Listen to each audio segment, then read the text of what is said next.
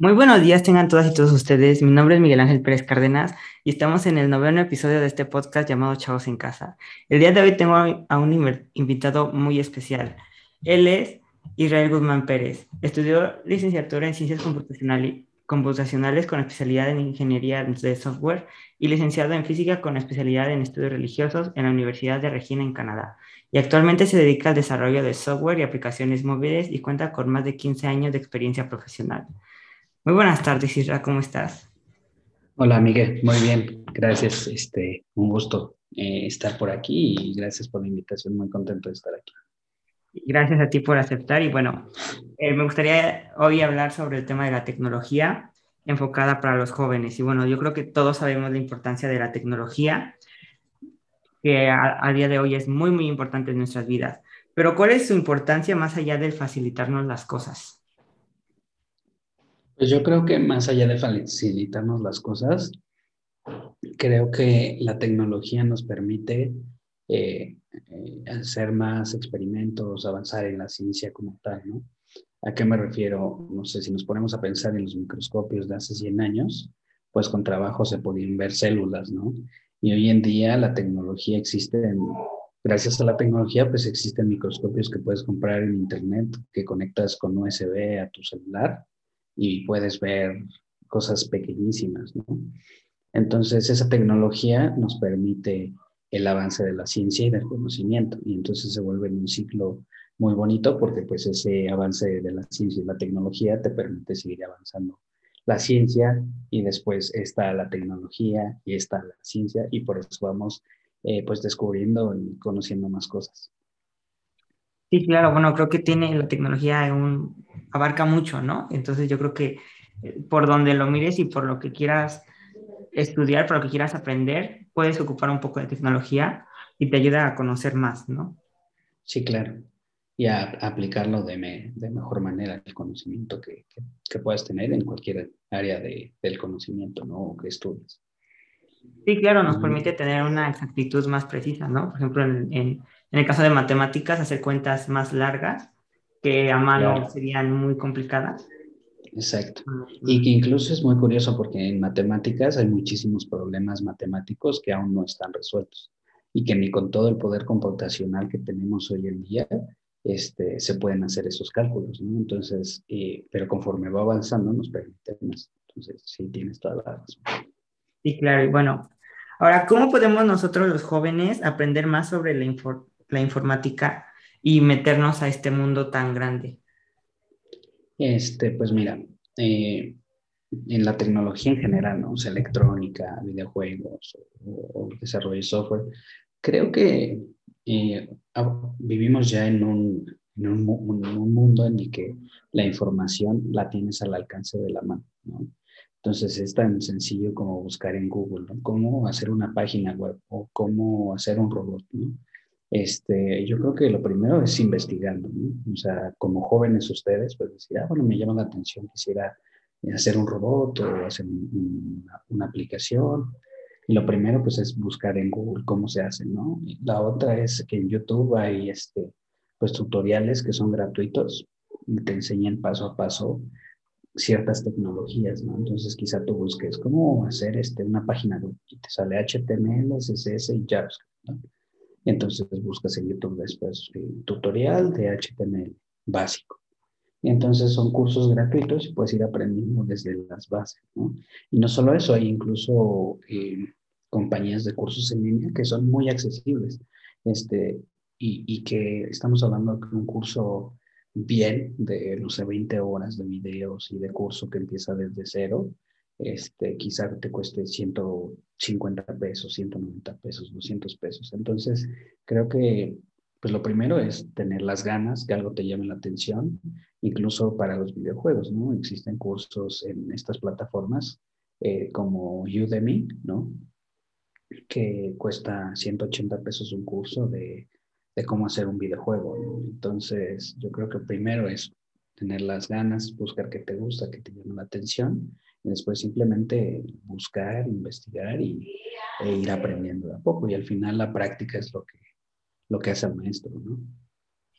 Sí, claro, bueno, yo creo, como dices, este, ahorita tenemos el mundo gracias a, la, misma tecnología, tenemos el mundo más abierto, ¿no? Y tenemos muchas oportunidades eh, de, de, buscar diferentes cursos y ya no solo para la misma tecnología, ¿no? Sino en general. Y como dice, yo creo que lo importante es el querer hacerlo.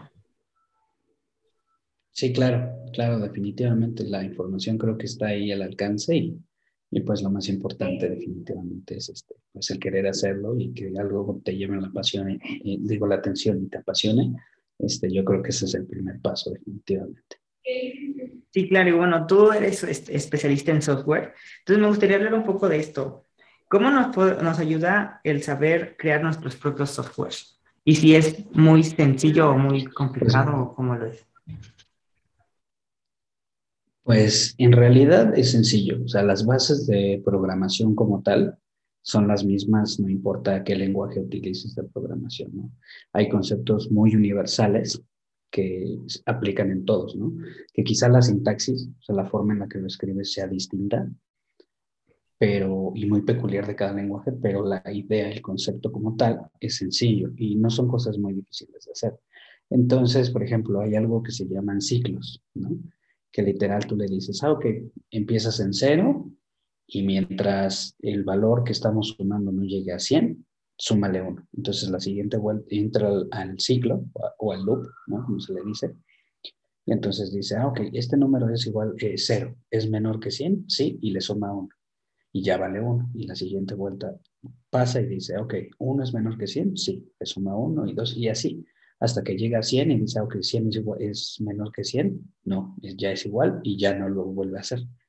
Entonces, cosas como esas, en ese ciclo tú puedes hacer sumatorias o hacer cálculos o lo que sea, ¿no?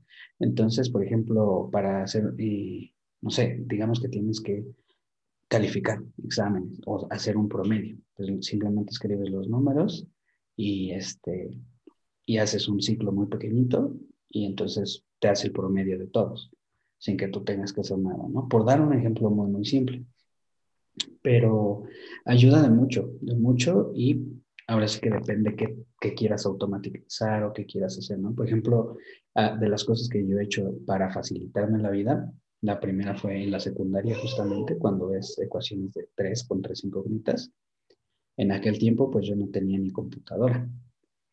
Este, pero mi tío, mi tío Miguel, el, el, bueno, mi tío sí tenía, y de mi secundaria a su casa estaba como a cinco minutos caminando. Entonces una maestra nos dejó como 50 ejercicios, 10 por cada método y 20 opcionales, y el que hiciera todas se exentaba. Y entonces pues yo sabía hacerlas por todos los métodos, pero dije, qué flojera hacerlas todas. Fui a casa de mi tío un viernes, le dije, me prestas tu compu, y en un par de horas hice un programa que resolvía las ecuaciones por cualquier método y te ponía todo el despeje. Entonces ya nada más metía los numeritos, enter, escogía qué, qué método de ecuación quería hacer y ya nada más copiaba a mano este, los resultados. Entonces, pues eso me ayudó un montón. En la universidad, cuando este, álgebra lineal, que son como álgebra tal cual, son más restos multiplicaciones, pero con matrices, es muy sencillo de hacer las operaciones, pero son muy tardadas. Y con un número que, que hagas mal, que cruzaste mal o multiplicaste mal, ya te queda todo mal. Y justo en ese tiempo había salido el iPhone 1 y pues yo dije, ¿cómo serán las apps? Y me puse a investigar y hice mi calculadora de matrices y me ponía igual todo el resultado. Y yo no lo hacía para hacer trampas, sino que simplemente lo hacía a mano y si algo no me salía, este, la calculadora, pues ya veía el procedimiento y decía, ah, me falló tal número. Entonces, este, pues sí te puede facilitar muchísimo la vida. Lo mismo en electrónica, ¿no? O sea, si eh, si empiezas a hacer circuitos o Arduino y todo eso, pues te podrías hacer, no sé, un aparatito que mantenga caliente tu té mientras trabajas, ¿no? Entonces, este, ahora sí que el límite te lo pones tú mismo, pero sí es, es mucha ayuda definitivamente. Sí, claro, y bueno, yo pienso que también está mucho en la creatividad que tenga uno mismo, ¿no? A mí se me ocurre, yo la verdad desconozco mucho cómo, cómo crear software, por ejemplo, puedo tener una idea, ¿no? Si yo, por ejemplo, a mí se me dificulta organizar mi día, pues a lo mejor puedo crearme una agenda o a lo mejor puedo crearme que en mi propio teléfono, este, un software para que a cierta hora me, me recuerde algo, ¿no? Que a lo mejor sí hay muchas aplicaciones de eso, ¿no? Pero a lo mejor yo puedo crear la mía propia para mí que la adapte a mis necesidades, ¿no? Y a mis, y a lo que necesito, pues. Claro, definitivamente. Este, y pues también gran parte de la, del software y de la tecnología, pues es, como lo decías al principio, pues facilitarnos las cosas y la vida, ¿no? Sí, claro, y bueno, como decimos, el límite lo tenemos nosotros, ¿no? Y bueno, ahora me gustaría este, ir a, un tema que he tocado mucho, que es la pandemia, y bueno, ¿cómo ha influido la pandemia en la tecnología y viceversa? Porque yo creo que la ha beneficiado tanto, la tecnología nos ha facilitado, a nosotros, ¿no? Sí, pues mira, creo que este, en, cuestión, de la tecnología, y, bueno, en el caso de todas, pero creo que más específicamente hablando de, del software como tal, este, pues la ayudó, la ha ayudado mucho. ¿A qué me refiero? Que mucha, mucha, este, muchas empresas se dieron cuenta que necesitan una aplicación, ¿no? Este, ¿qué pasó con aplicaciones como Amazon? Amazon es la primera empresa trillonaria del mundo, ¿no? O sea que tiene trillones de dólares y fue gracias a la pandemia, a que, a que la gente no salir, pues compraba todo ahí, ¿no? A nivel mundial me refiero. Pero ¿qué pasó con muchos restaurantes pequeños? Tuvieron, les fue al contrario, ¿no? En lugar de ir para arriba, se fueron para abajo, porque pues al no tener una aplicación o ni siquiera estar usando tecnología y estar registrados, no sé, en Uber Eats o en Rappi, pues perdieron mercado y tuvieron que cerrar, ¿no? Entonces, este, ayudó mucho a la industria del software eh, la pandemia, porque ahora muchas empresas pequeñas, medianas, se dan cuenta que ya es algo que se necesita, ¿no? Que tienes que estar a la vanguardia, estar al día para ofrecer un mejor servicio. Y ahora, a nosotros, ¿cómo nos ayudó la tecnología? Pues yo creo que mucho, ¿no? Cuestiones como, por ejemplo, esto. Una llamada en Zoom y poder comunicarnos, ¿no? En la familia, cantar unas mañanitas y que estén veintitantas personas conectadas, O tomar clases en línea, O las plataformas de, eh, pues de educación y, que han permitido que los niños sigan estudiando y avanzando. Entonces, eso creo que fue lo que nos dejó la pandemia en la tecnología. Sí, claro, bueno, yo creo que ha sido muchas cosas y bueno, yo, yo creo que también en el aspecto de la tecnología nos hizo ver a, los que se dedican a esto, les hizo ver todas las carencias que tenemos, ¿no? Como mundo y como sociedad, ¿no? Por ejemplo, también vimos que ya es una necesidad el tener que comunicarnos el mayor tiempo a larga distancia, ¿no? Y por eso se crearon plataformas para hacer esto, ¿no? Ya también se, dio, se vio la necesidad de que tenemos que tomar clases desde nuestra casa y bueno, se crearon plataformas para ayudar a que eso sea posible, ¿no?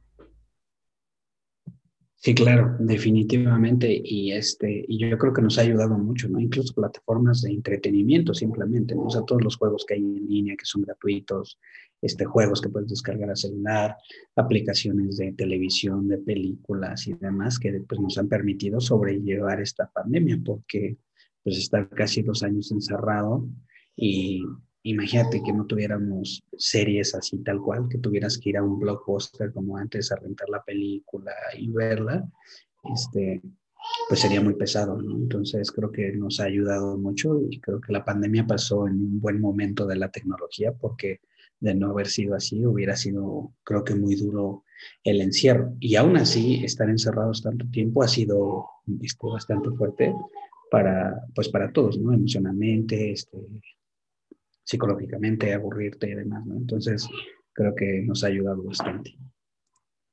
Sí, claro, como decíamos, nos ha, nos ha facilitado mucho y bueno, y como te digo, yo creo que a partir de esto, la tecnología va a seguir evolucionando y esto es a lo que me lleva mi siguiente pregunta, que es, ¿cuál es el rumbo de la tecnología a partir de ahora?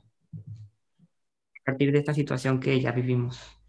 Pues creo que este, que el futuro de la tecnología es ya este, como de ciencia ficción, ¿no? O sea, ¿a qué me refiero? Simplemente hace algunos años, ¿no? Este, eh, pensar, simplemente las vacunas, ¿no? Como tal, ¿no? Este, la vacuna Pfizer está hecha con nanotecnología, ¿no? Entonces yo recuerdo hace muchos años en la universidad escribir un ensayo de la nanotecnología cuando estaba apenas pues iniciando, ¿no? Porque empezó por ahí de los noventas. Entonces quizá yo hice el ensayo 10 años después, ¿no? Eh, y se veía como algo inimaginable, ¿no? O sea, que pudieras modificar el gen humano con, con nanorobots, ¿no? Este, y, y, parecía algo así de ciencia ficción. ¿no? Y pensar que la vacuna Pfizer está hecha con nanotecnología y que en lugar de que te metan el virus literal, eh, estos nanobots lo que hacen es modificar tu ARN para que generes las defensas sin tener el virus, es algo asombroso, o sea, de verdad es, es como de película de ciencia ficción. Y lo mismo con la inteligencia artificial, ¿no? Este, ya la, inteligencia artificial tiene muchísimos años que, que, se, empezó, se empezó a estudiar y se empezó a hacer avances científicos en eso y tecnológicos, pero estamos en un punto en el que puedes reconocer eh, texto eh, en algo, en una imagen, puedes traducirlo, puedes este, aprender de lo que hace una persona, ¿no? Si le das clic acá o si buscas en Google, este, no sé, bicicleta de montaña, ¿no? Y de repente todos los anuncios que empiezas a ver son de bicicletas de montaña, equipo para montaña, cosas de campo, ¿no? este, y eso es porque la inteligencia artificial está aprendiendo de todo lo que tú escribes, ¿no? Entonces, este, a pesar de que estas, estas dos eh, eh, ramas, ¿no? la inteligencia artificial y la nanotecnología, están como que en sus inicios, este, pero ya pintan para hacer cosas muy, muy grandes y evolucionar. Entonces, pues con todo este avance de la tecnología, pues vuelvo a, la primera pregunta, ¿no? que es que el avance, el avance en ciencia va a ser mucho mayor. ¿no? Entonces, yo creo que se vienen cosas súper interesantes para, pues para la tecnología. Sí, claro, porque va a seguir en, en constante evolución y como lo hemos visto a lo largo del tiempo, yo creo que cada vez esta evolución va un poco más rápido, ¿no? Porque, este, bueno, no es la misma tecnología de lo que ha salido tan solo en cinco años a lo que ya está saliendo a, a día de hoy, ¿no? Sí, claro. Y, este, y es bastante interesante porque en el, en el ámbito de la física, por ejemplo, ¿no? Este, las computadoras, este, había este, como una referencia, ¿no? Que cada, cada dos años los microprocesadores se, hacían, se reducían a la mitad y hacían, y hacían el doble de lo que hacían anteriormente. O sea, se encogían a la mitad y hacían el doble. Y así año con año, ¿no?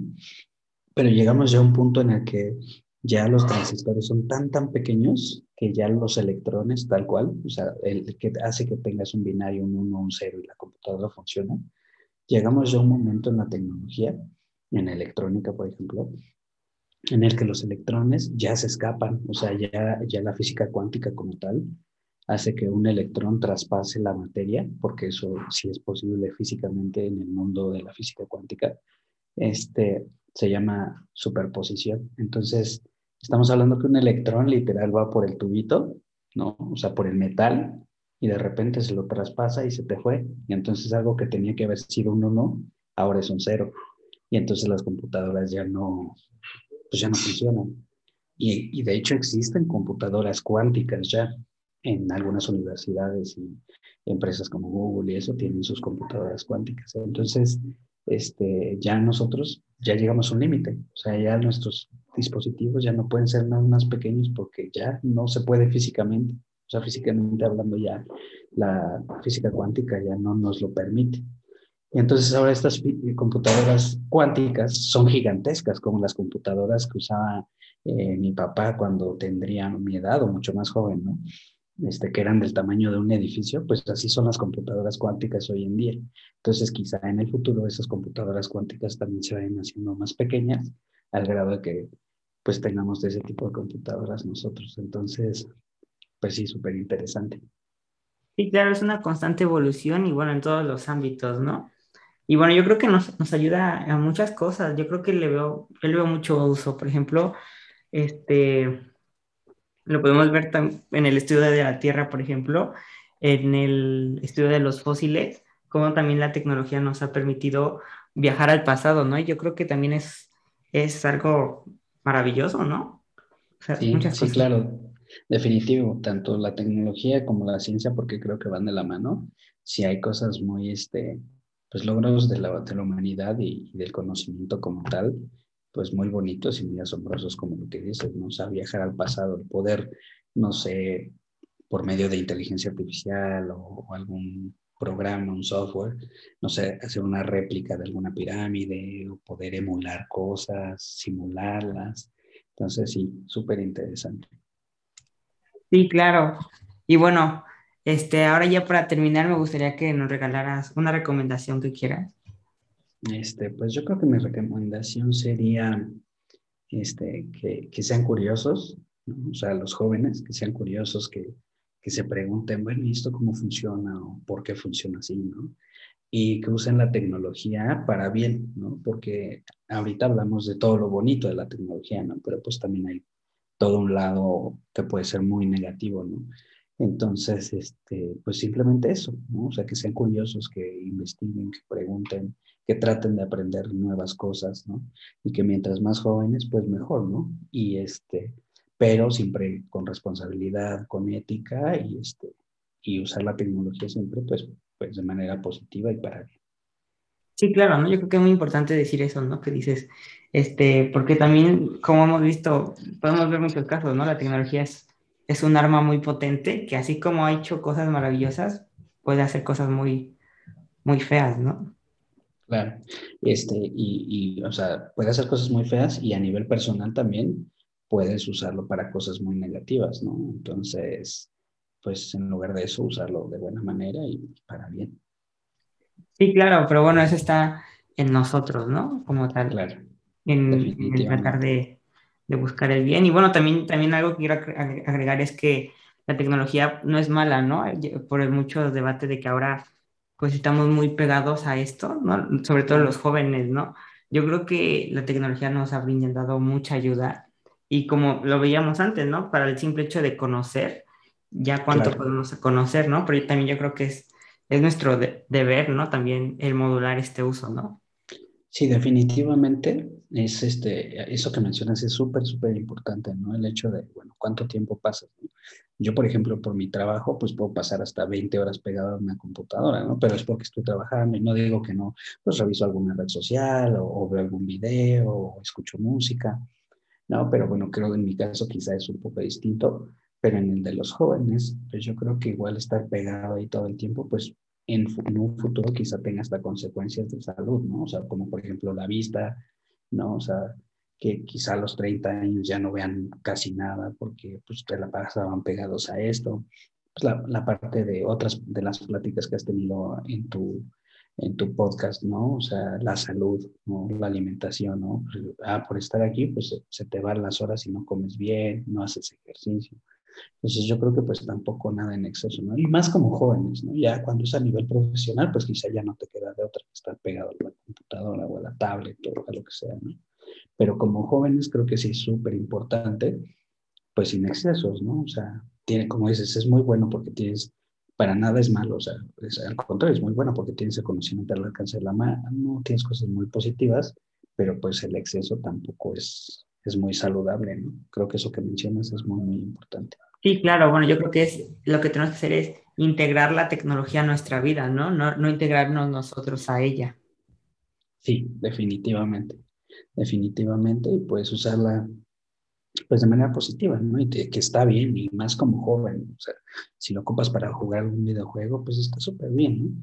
Pero pues que no te pases ocho horas pegado, o doce horas pegado, jugando sin hacer otra cosa, porque estás como que de cierta manera dejando de vivir por estar en un mundo virtual. Entonces, este, como que moderarlo nada más.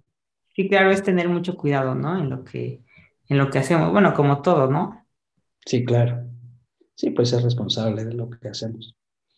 Y bueno, Isra, muchas gracias. Estoy muy honrado con tu presencia. Muchas gracias por esta plática tan interesante. Al contrario, Miguel, de verdad que un honor para mí. Yo también estoy muy contento y feliz de, de, de, participar y poder este, estar aquí. Muchas gracias. Y bueno, amigas y amigos, ya escucharon, ya hablamos en este podcast sobre la tecnología, sobre la, la maravillosa que es. Los recuerdo que si ustedes están interesados en aprender algo más de tecnología, hay muchos cursos en línea y también los invito a que exploten al máximo su imaginación, su creatividad para poder realizar lo que quieran y poder adaptarlo. Por ejemplo, ya con el celular de tecnología, pues bueno, aquí tenemos un claro ejemplo, ¿no? En este podcast, gracias a la tecnología este, se puede, eh, puedo grabar y puedo platicar con personas este, y es muy maravilloso. Y bueno, espero que les haya gustado mucho. Gracias por escucharnos y nos vemos la próxima semana. Gracias.